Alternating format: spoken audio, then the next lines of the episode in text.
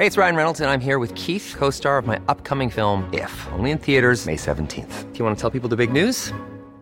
All right, I'll do it. Sign up now and you'll get unlimited for $15 a month in six months of Paramount Plus Essential Plan on us. Mintmobile.com slash switch. Upfront payment of $45 equivalent to $15 per month. Unlimited over 40 gigabytes per month. Face lower speeds. Videos at 480p. Active Mint customers by 531.24 get six months of Paramount Plus Essential Plan. Auto renews after six months. Offer ends May 31st, 2024. Separate Paramount Plus registration required. Terms and conditions apply if rated PG. Make some Bonjour, je suis Armelem.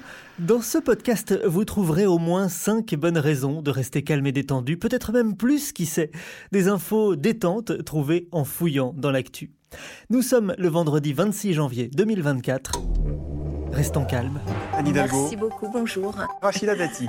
Est-ce que c'est vrai que vous avez éclaté de rire quand vous avez appris qu'elle était nommée ministre de la Culture? Bah, vous savez quoi, ça va nous faire un peu des vacances et ça, ça me réjouit plutôt. Donc il y a un petit côté bon débarras pour vous au niveau du En tous les cas, je suis plutôt contente. Restons calmes. Dans chaque épisode, au moins 5 bonnes raisons de rester calme et détendu en fouillant dans l'actu. Anne Hidalgo et Rachida Dati, c'est vraiment les boubas et carisses de la politique.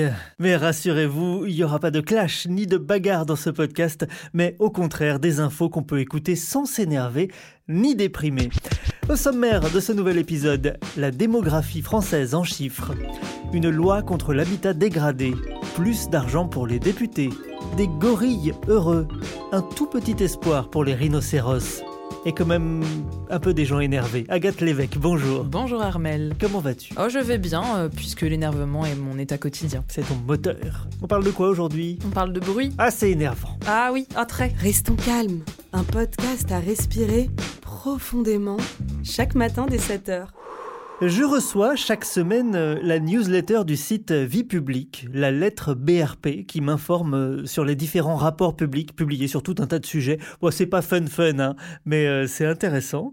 Dans la lettre BRP, cette semaine, il y a un encadré consacré à la démographie en France, le bilan démographique 2023. C'est un encadré très ludique avec des petits pictogrammes, des personnages dessinés, un bébé, un grand-père, un groupe de personnes au look très différent. La typo est assez joyeuse, c'est clairement le moment le plus fun de la newsletter.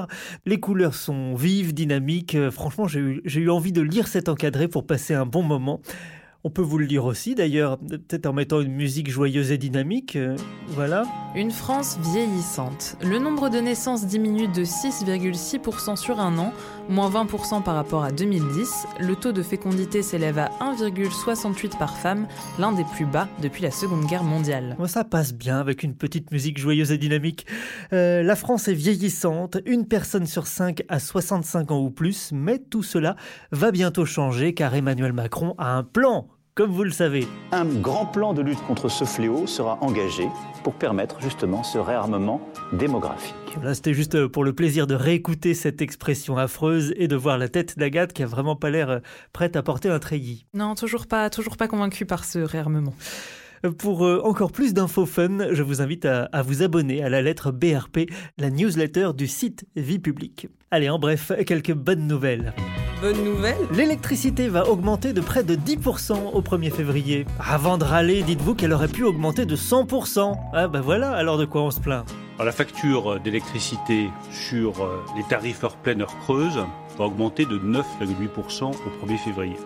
Bonne nouvelle Les prix augmentent, l'inflation est galopante, mais bonne nouvelle, l'Assemblée nationale a décidé d'augmenter les frais de mandat des députés. Bonne nouvelle pour les députés donc. Les frais de mandat, vous savez, c'est une somme que les députés peuvent dépenser pour couvrir tous leurs frais. Ils passent de 5645 euros par mois à 5950 euros par mois. À ne pas confondre avec la rémunération des élus, 7637 euros bruts par mois. La décision a été prise par le bureau, la plus haute instance de l'Assemblée nationale, avec euh, le soutien de tous les groupes présents au moment du vote, sauf de LFI qui s'est abstenu. Bonne nouvelle À l'Assemblée nationale encore, un projet de loi contre l'habitat dégradé a été adopté mardi. Le projet de loi prévoit de nouveaux outils pour lutter contre les marchands de sommeil et soutenir les copropriétés en difficulté. Le texte prévoit notamment une nouvelle procédure d'expropriation des propriétaires de logements frappés par un arrêté de péril ou d'insalubrité avant que la situation ne nécessite la démolition de l'immeuble. C'est maintenant au tour du Sénat d'examiner le texte. Bonne nouvelle Des scientifiques ont réussi la première FIV d'un rhinocéros blanc du Sud. Une FIV, oui, une fécondation in vitro. Une première qui pourra peut-être sauver un proche cousin de la disparition. C'est le rhinocéros blanc du Nord qui ne compte plus que deux femelles. La prochaine étape du programme consistera à retenter l'exploit donc avec un embryon de rhinocéros blanc du Nord dans une mère porteuse de l'espèce étroitement apparentée du Sud. Ce programme de reproduction, rendu possible grâce à la fécondation in vitro d'ovocytes par injection de spermatozoïdes congelés, est l'ultime chance de survie de ces animaux majestueux, écrit Science et Avenir. Alors la science parviendra-t-elle à réarmer démographiquement les rhinocéros? L'avenir le dira. Restons calmes. Dès 7h, au moins 5 bonnes raisons de rester calme et détendu en fouillant dans l'actu. Si vous aimez ce podcast, n'hésitez pas à vous abonner, à le noter, à le recommander à vos amis et même à vos ennemis. N'hésitez pas non plus à m'envoyer vos bonnes nouvelles, vos infos détentes. Ça peut être quelque chose que vous avez lu, vu, entendu ou l'annonce en exclusivité d'une recette réussie dimanche dernier.